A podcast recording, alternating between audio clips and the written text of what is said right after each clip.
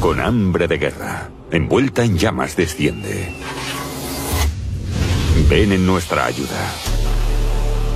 Durante miles de años surgieron por todo el mundo grandes imperios con líderes poderosos y culturas fascinantes. Egipto. Grecia. Roma. Y China.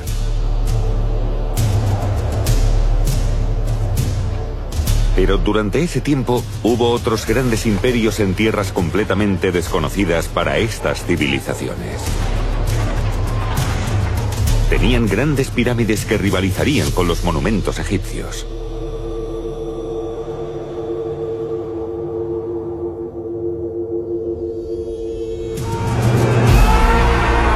Guerreros feroces como en cualquier ejército.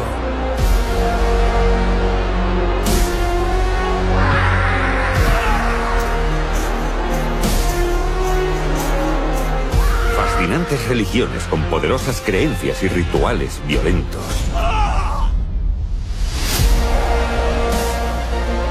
Y líderes fuertes, tan carismáticos y despiadados como cualquier otro. Cuando los exploradores españoles tropiezan con este nuevo mundo, los conflictos con estas civilizaciones desconocidas forjaron historias de codicia, traición, asesinato y venganza.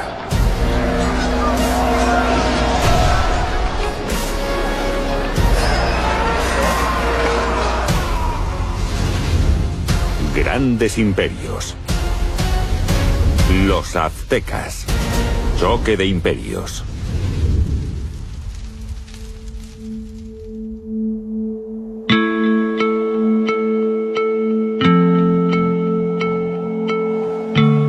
Misma época que Roma era considerada la ciudad más grande del mundo, había otra gran metrópolis en todo su esplendor al otro lado del mundo. Los romanos nunca supieron de la existencia de esta ciudad, ni siquiera del continente donde estaba.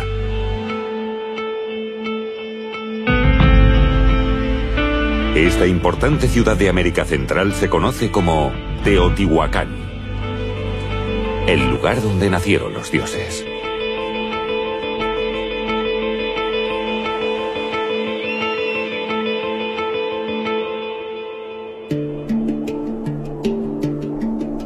Esta zona monumental de 20 kilómetros cuadrados está ubicada en el centro de México, a unos 78 kilómetros de la actual Ciudad de México. Teotihuacán es el emplazamiento arqueológico más grande de Mesoamérica y todavía hoy es el yacimiento más visitado de México. En su apogeo, alrededor del siglo V, llegó a tener 200.000 habitantes. Los objetos descubiertos en este lugar nos ofrecen pistas sobre los extraños rituales religiosos de esta civilización. Parece que el culto más importante de Teotihuacán era algo inusual en Mesoamérica. Adoraban a una diosa. La mujer araña era una deidad creadora y fue representada en murales y esculturas. Generalmente lleva una máscara con colmillos simulando la boca de una araña. También hay evidencias de que aquí tenía lugar un ritual impactante. Cientos de seres humanos fueron sacrificados en estas pirámides. Tenemos pruebas de que la civilización que gira alrededor de la ciudad de Teotihuacán también realizaba sacrificios de humanos y animales, porque los arqueólogos han encontrado los cuerpos de los sacrificados y a veces cuerpos de personas que fueron decapitadas. Era por los dioses. Tenían motivaciones religiosas y no les parecía algo cruel. Para ellos era un honor y decían que incluso para los prisioneros representaba un honor morir por los dioses y hacer este sacrificio.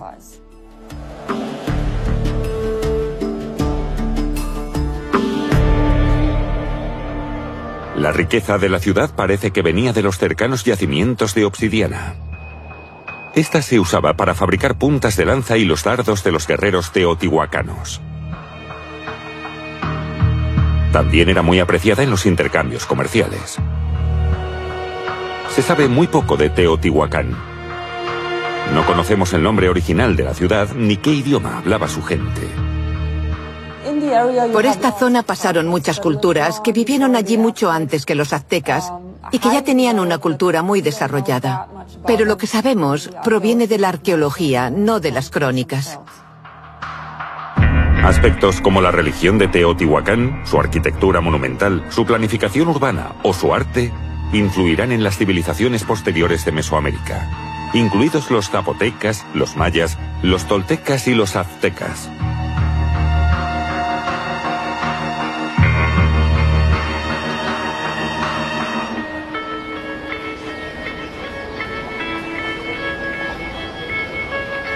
Esta extraordinaria ciudad fue erigida a mano más de mil años antes de la llegada de los aztecas al centro de México.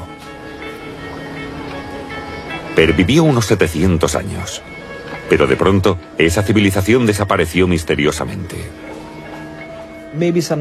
Puede que hubiera alguna especie de cambio climático, algún cataclismo, actividad volcánica o quizá fuera invadida por alguno de los pueblos que estaban alrededor.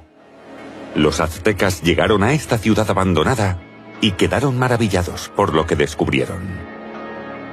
El origen del nombre de Teotihuacán es muy interesante. Es un nombre azteca y le dieron este nombre a ese lugar sagrado para los aztecas varios siglos después del colapso de la civilización original de Teotihuacán. ¿Por qué? Porque los aztecas, cuando hallaron esa enorme ciudad, con esas hermosas pirámides y esos edificios enormes, tuvieron la idea, la impresión, de que se encontraban en el lugar donde los dioses fueron creados.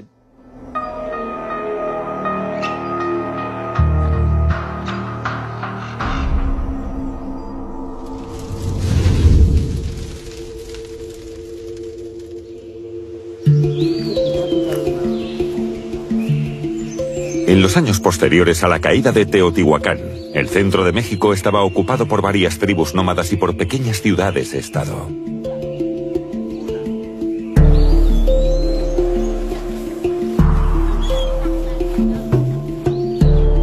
La mayoría vivía un sencillo estilo de vida agrario. El cultivo más importante era el maíz.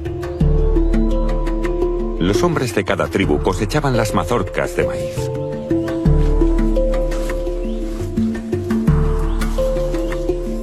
Luego las mujeres trituraban el maíz entre dos piedras hasta hacerlo harina. Y con esa harina cocinaban un alimento básico en su dieta, las tortillas. El cactus era otro cultivo muy apreciado por la gente del centro de México.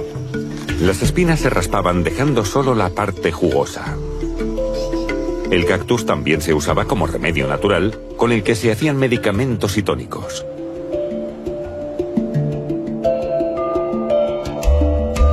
Desde el siglo XIII, una de las tribus, los mexicas, luchan por sobrevivir en el territorio seco del norte de Aztlán.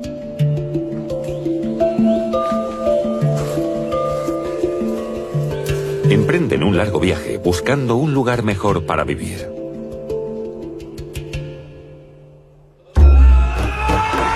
Camino, tienen escaramuzas contra otras tribus. Hay una leyenda que dice que estaban siguiendo a su dios, el dios de la guerra Huitzilopochtli. Y este les dijo que verían una señal, un águila con una serpiente en el pico. El águila se sentaría en un cactus y donde vieran esa señal, ahí debían asentarse. Por fin llegaron a un amplio valle boscoso rodeado de colinas y volcanes. En su centro había una gran masa de agua, el lago de Texcoco.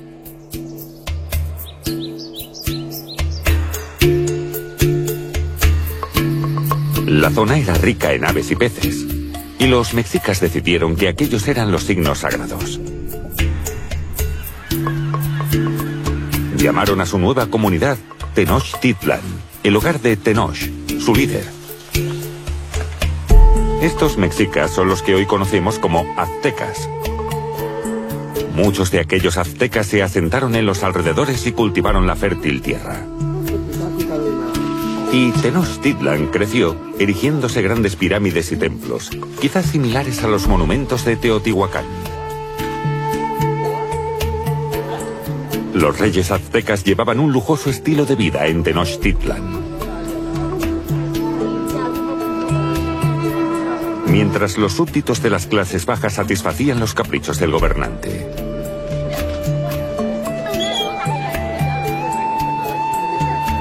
La sociedad azteca desarrolló una estricta jerarquía social.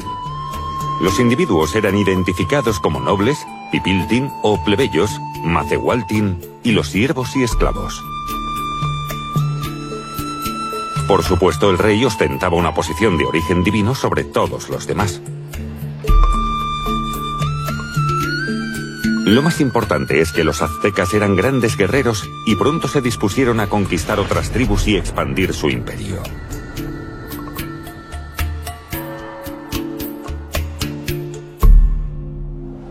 Sabían que estaban rodeados de tribus enemigas, y para garantizar su seguridad tenían que vencer a esos otros grupos. Por suerte para ellos, esas tribus eran pacíficas y no se opusieron a los aztecas. Durante el siguiente siglo, Tenochtitlan creció como la capital de un gran imperio que se expandió por toda América Central. Los aztecas eran un pueblo guerrero, aunque tuvieran una cultura muy avanzada en todos los sentidos. Pero la guerra estaba entre sus actividades. En el punto de mayor desarrollo del imperio azteca, había 250.000 personas viviendo en la capital y sus alrededores. Así que era un gran imperio, y para ser un gran imperio tienes que imponer tu hegemonía. Conquistaron territorio, tuvieron muchos enemigos y también aliados. Era la única forma de ser un gran imperio. Para que el sol saliera cada día, los sacerdotes aztecas hacían sacrificios a sus dioses en la cima de las pirámides. Los enemigos capturados se convertían en víctimas de esos sacrificios humanos. El objetivo de los aztecas en la batalla era precisamente hacer algunos prisioneros y así tener personas que sacrificar. Así podían saciar la sed de sangre humana que tenían sus dioses. Por eso, durante las batallas, procuraban hacer prisioneros para poder celebrar sus rituales, en lugar de aniquilar completamente a los enemigos. Los sujetaban sobre el ara de sacrificios y les arrancaban el corazón con un cuchillo afilado.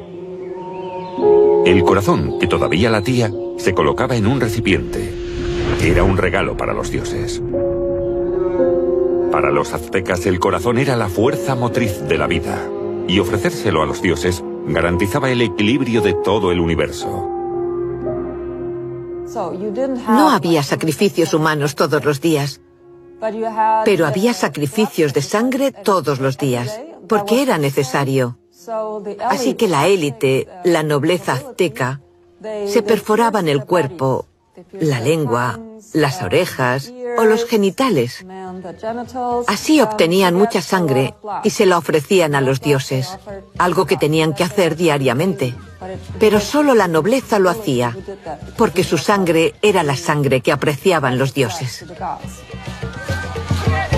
Hoy nos horrorizarían los sacrificios humanos, pero tenían mucho sentido para los aztecas. También usaban la música en sus ceremonias para recrear grandes momentos de su historia y comunicarse con sus dioses. Los aztecas continuaron su expansión casi sin control, construyendo un poderoso imperio en Mesoamérica.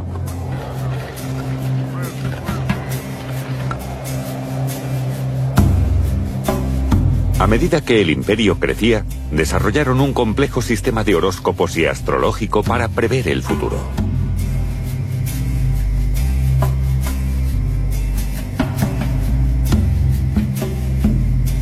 Pronto, una de las predicciones aztecas ofreció la visión aterradora de su propia desaparición.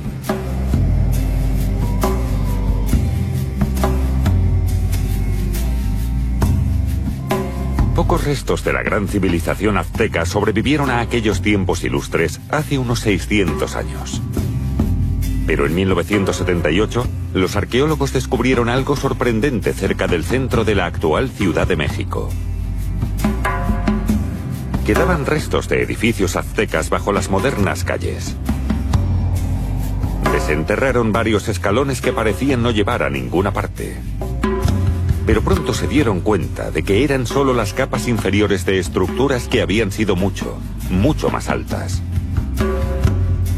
Los arqueólogos descubrieron que era el emplazamiento de un gigantesco templo azteca construido hacía unos 700 años. Y alrededor de ese templo había restos de muchos otros edificios. Pero a pesar de los impresionantes edificios de este gran imperio, hay importantes elementos que no se han hallado en estas grandes ruinas aztecas. Los aztecas no conocían la escritura, ni la moneda, ni la rueda, ni el metal.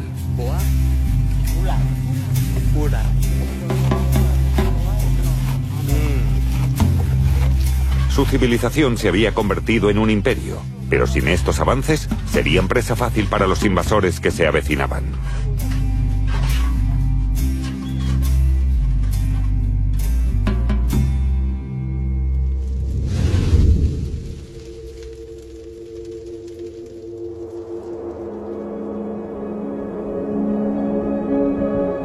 Los aztecas tenían una civilización increíble, pero estaban aislados del resto del mundo, viviendo en una era diferente.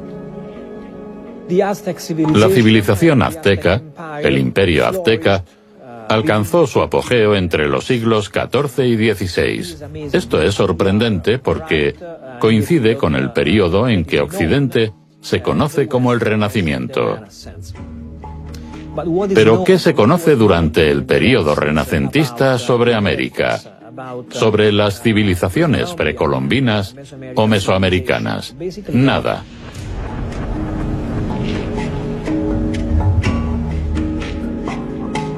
A finales de 1400, el rey azteca Moctezuma II ejercía un gobierno autoritario sobre el imperio azteca que lo veneraba como a una presencia divina.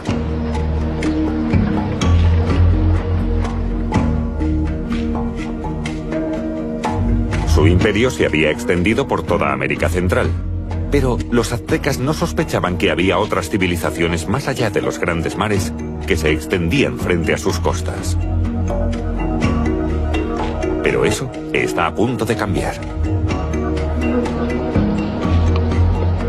Por todo el mundo, los europeos exhiben sus magníficos avances en ciencia y tecnología. Han perfeccionado muchas herramientas y creado productos básicos desde maravillas mecánicas hasta armas de guerra. Los europeos viven en un mundo que los aztecas ni siquiera imaginan.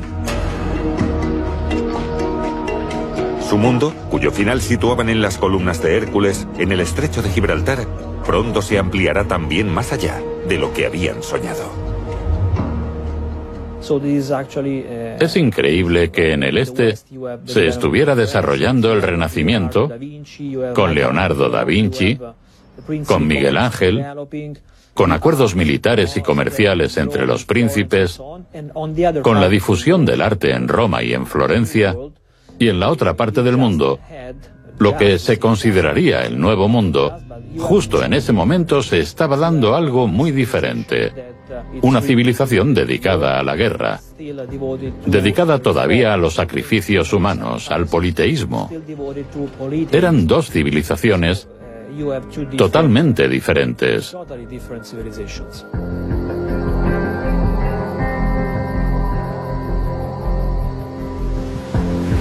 El 3 de agosto de 1492, tres carabelas zarpan desde el sur de España comandadas por Cristóbal Colón. El rey español Fernando el Católico espera encontrar una ruta marítima que llegue hasta las grandes riquezas del lejano oriente.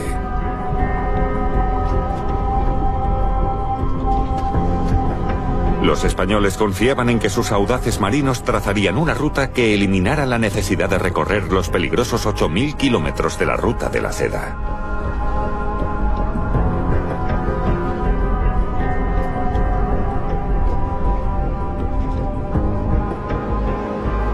Cristóbal Colón partió confiado con la Niña, la Pinta y la Santa María en una peligrosa expedición, aventurándose más allá de las fronteras del mundo conocido. Tenía en mente la idea de que era posible llegar a China, llegar a Asia, atravesando el Océano Atlántico, viajando hacia el oeste. Él pensaba que el tamaño del planeta Tierra era mucho más pequeño de lo que realmente era. Colón no solo calculó mal la distancia, no tenía la menor idea de la existencia del continente americano. Pasaron cuatro semanas sin ver tierra y la tripulación comenzó a temer que nunca regresaría a España. Pero Colón seguía teniendo confianza. En su diario reconoció la ayuda de los vientos marinos.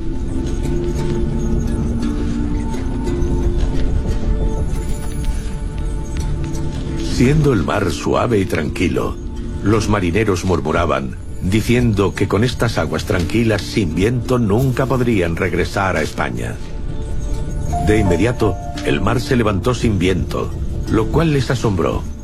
Esto fue muy favorable para mí, como le ocurrió a Moisés cuando sacaba a los judíos de Egipto. Aunque no ven tierra, siguen adelante alentados por la perspectiva de las innumerables riquezas. Pero esa codicia provoca una traición desalentadora. Antes de zarpar, los reyes españoles ofrecieron una recompensa al primer marino que avistara tierra. 10.000 maravedís al año durante el resto de su vida.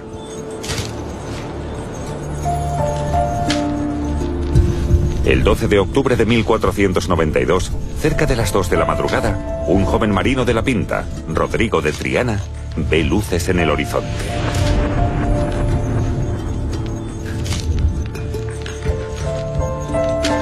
Rodrigo de Triana grita con alegría. ¡Tierra! ¡Tierra!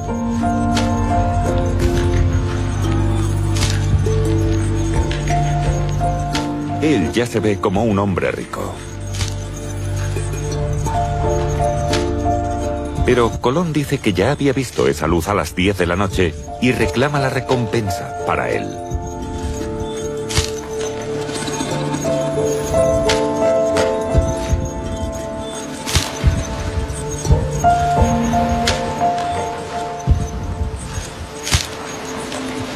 Rodrigo de Triana nunca se recuperará de esa amarga traición.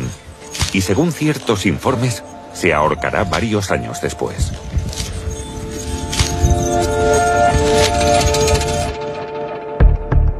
Colón, ajeno a las consecuencias de su traición, baja a tierra. Está seguro de que ha llegado a Asia, pero en realidad está en una isla de las Bahamas. Es recibido por los amistosos nativos y creyendo que está en las Indias Orientales los llama indios.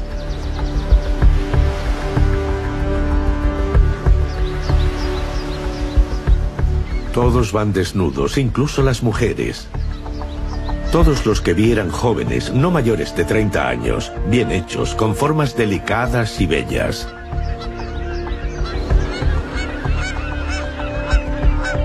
Unos se pintan la cara y otros todo el cuerpo, otros solo los ojos y otros la nariz.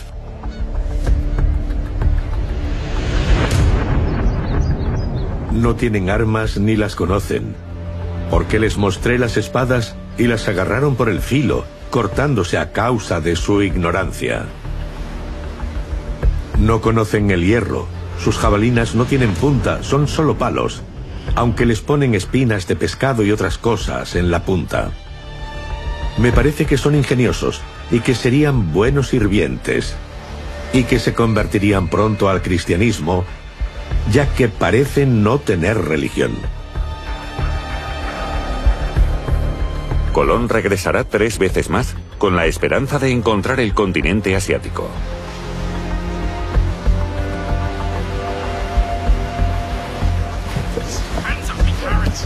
Se convierte en gobernador de las colonias de las Indias Occidentales y funda un asentamiento en Venezuela con sus hermanos Bartolomé y Diego. Pero los enfrentamientos con los indígenas son comunes.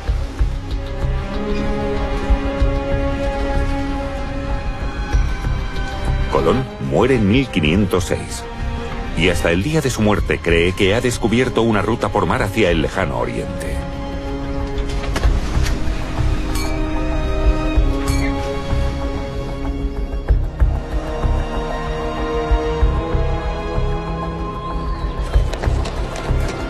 Colón escribe sobre los nativos que encontró.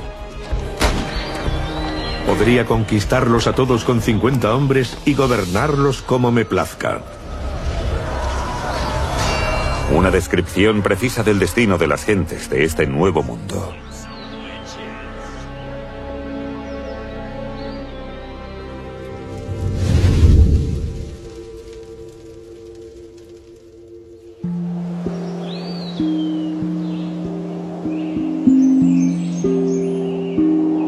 Aztecas tuvieron un poderoso imperio durante casi 200 años.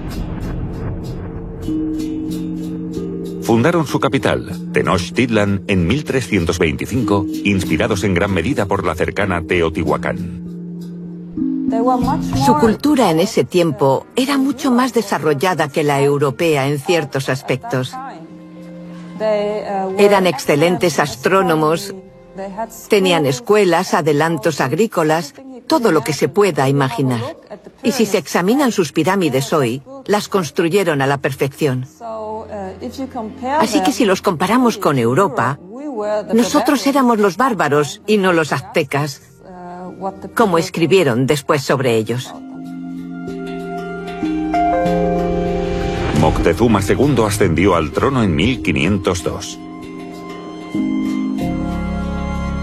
Durante su reinado, los aztecas alcanzaron su grado máximo de expansión y poder. El rey, o el gobernante, como Moctezuma, por ejemplo, era un representante de Dios para ellos. Moctezuma II gobernaba como monarca absoluto sobre los aztecas y era tratado por su pueblo como un dios, como la manifestación perpetua del sol. Así que había una relación o conexión directas entre Moctezuma, la figura de este gran gobernante o emperador y el sol. En aquel momento se esbozó de primera mano un retrato del rey y de su reino. El gran Moctezuma tenía unos 40 años. Era alto, proporcionado, enjuto y ligero, de tez no muy oscura, a pesar de tener la tez propia de los indios. Su rostro era más bien alargado y alegre, sus ojos hermosos, y en su apariencia y maneras podía expresar cordialidad o, cuando era necesario, una seria compostura. Tenía muchas mujeres como amantes, las hijas de los jefes y dos esposas que eran cacicas por derecho propio. Tenía una guardia de 200 jefes alojados cerca, pero solo algunos podían hablar con él.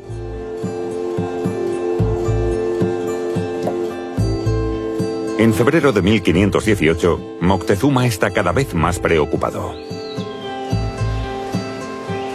Ha oído informes de que una armada de extraños barcos se halla en la lejana costa del imperio azteca.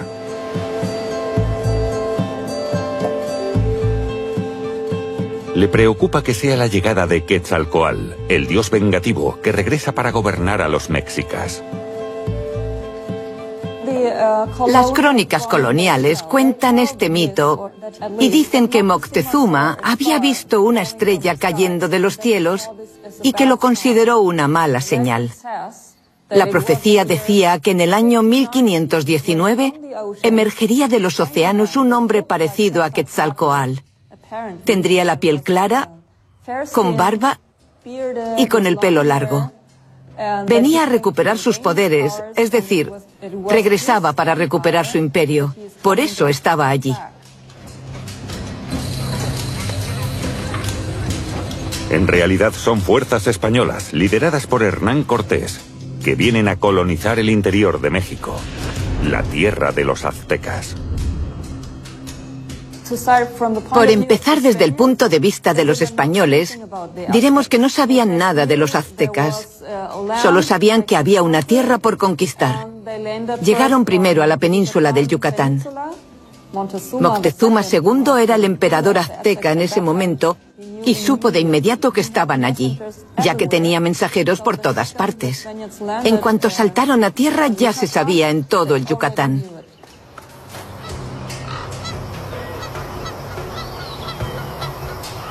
Cortés encuentra los impresionantes restos de la civilización maya y sus pirámides. Los mayas se asustan con la llegada de estos extraños invasores.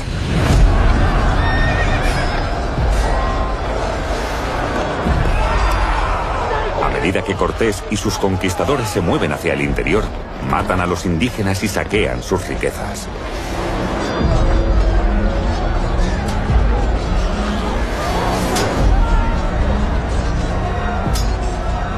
Cortés usa la excusa de difundir el cristianismo para justificar su avance por todo México.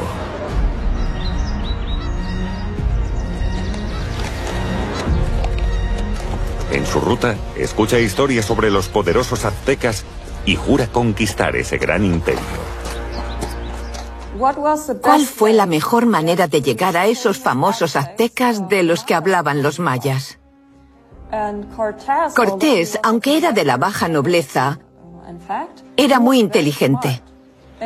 Hoy se lee y se escucha en los medios de comunicación que un puñado de españoles conquistó todo el imperio azteca. Pero no es cierto. Ese puñado de conquistadores llegó al Yucatán, pero Cortés fue tan inteligente como para hacer muchos aliados entre la población indígena de inmediato.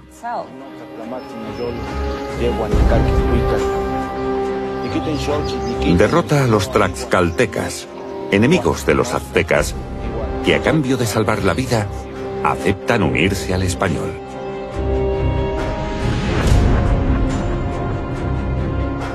Un poderoso ejército marcha ahora hacia Tenochtitlan.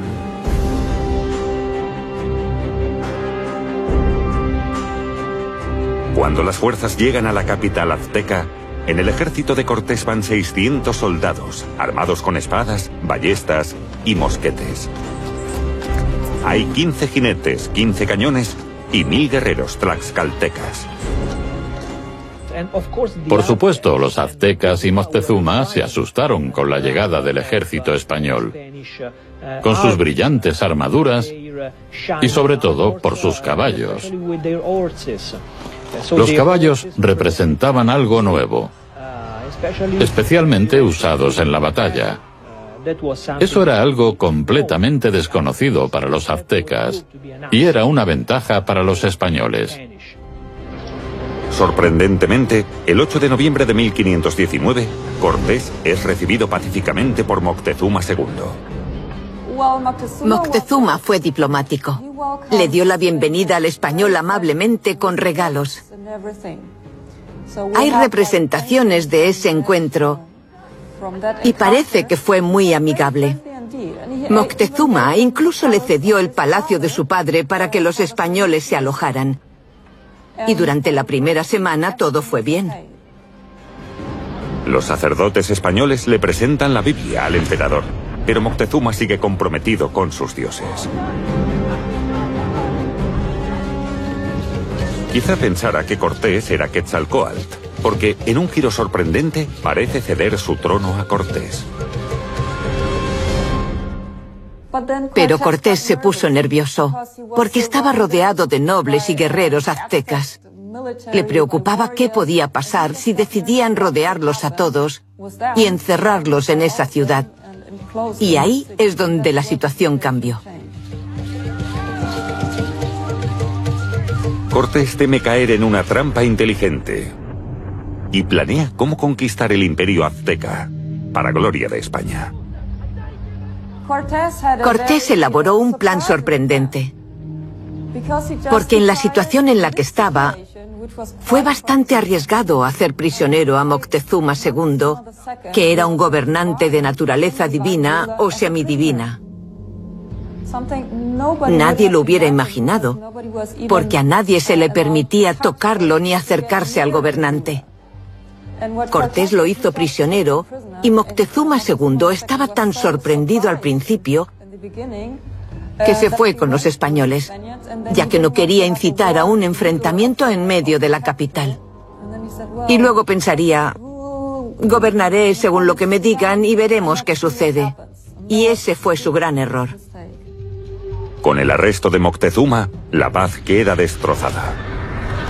La situación pronto se vuelve violenta.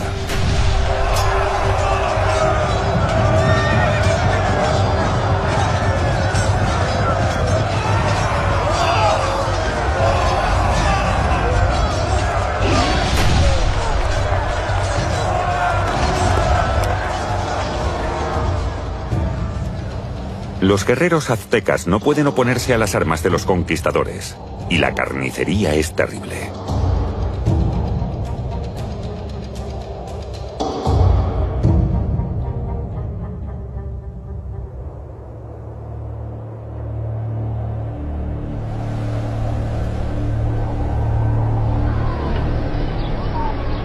Moctezuma II sigue prisionero, y aunque se ha mostrado al pueblo como un líder, en realidad es solo un títere de Cortés.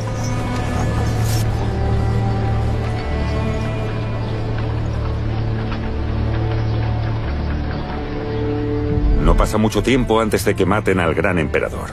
Algunos dicen que los españoles y otras fuentes afirman que los propios aztecas, pensando que era un traidor.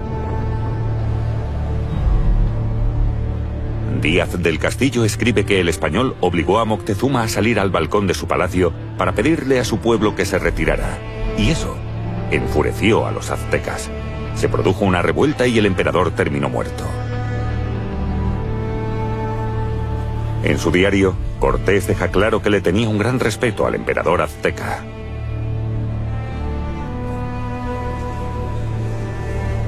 Todos lloramos por él. Y no hubo nadie de los nuestros que lo conociera o lo hubiera tratado, que no lo llorara como un padre, lo cual no debe sorprender a nadie, ya que era muy bueno. Se decía que había reinado durante 17 años y era el mejor rey que habían tenido en México.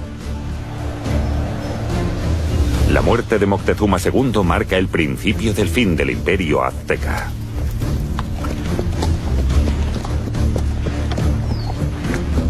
Los aztecas intentan rebelarse, pero Cortés se las ingenia para salir de la ciudad.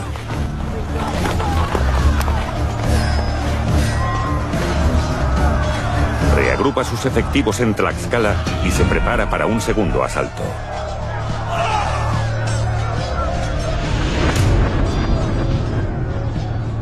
Mientras tanto, los gérmenes que los españoles han traído a Tenochtitlan provocan una devastadora epidemia de viruela. Los chamanes aztecas intentan curar a los contagiados, pero sus remedios son inútiles contra la enfermedad.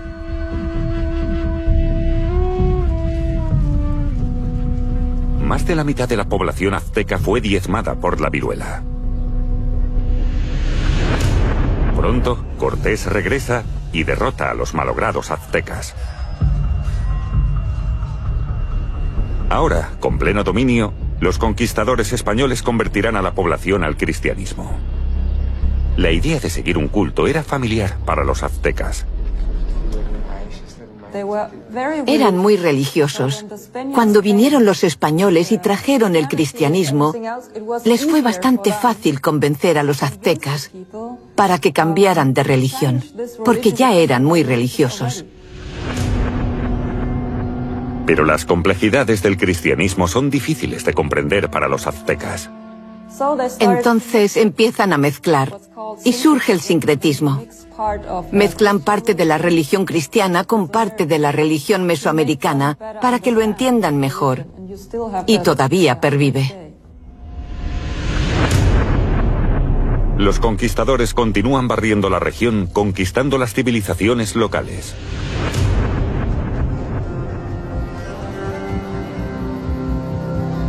Las grandes ciudades de Mesoamérica pronto se reducen a poco más que ruinas vacías.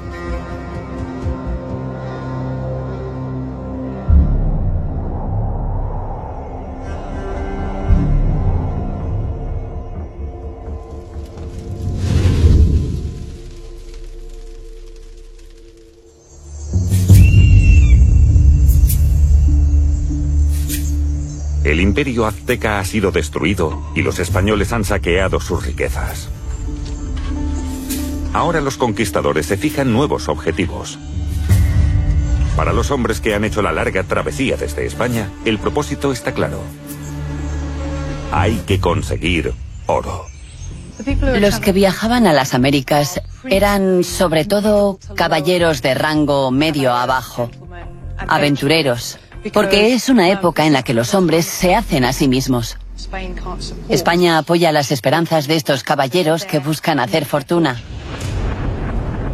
Sobre 1536, los españoles están en el sur, en Colombia.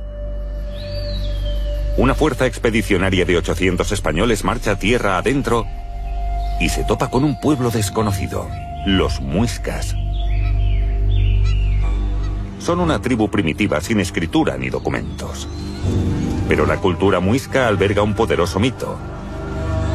Una idea por la cual los hombres han matado y han muerto. Una historia que atrae de inmediato a los conquistadores. La leyenda de El Dorado. El dorado puede ser las dos cosas. El rey cubierto de oro, ese jefe mítico, o la ciudad de oro. El poder de ese mito se evidencia en el hecho de que todavía hablemos de eso hoy. Es el tesoro del arco iris. Los españoles se dan cuenta de que los muiscas poseen impresionantes cantidades de oro, incluso en las casas más humildes, y les gusta regalarlo. Como ya han hecho otras tribus antes, los muiscas les dan oro a los españoles con la esperanza de que se marchen. Pero esos regalos tienen el efecto contrario. Las primeras menciones a la historia de El Dorado se hallan en una crónica del siglo XVI escrita por Gonzalo Fernández de Oviedo. Él se refiere a un jefe muisca que se cubre con polvo de oro.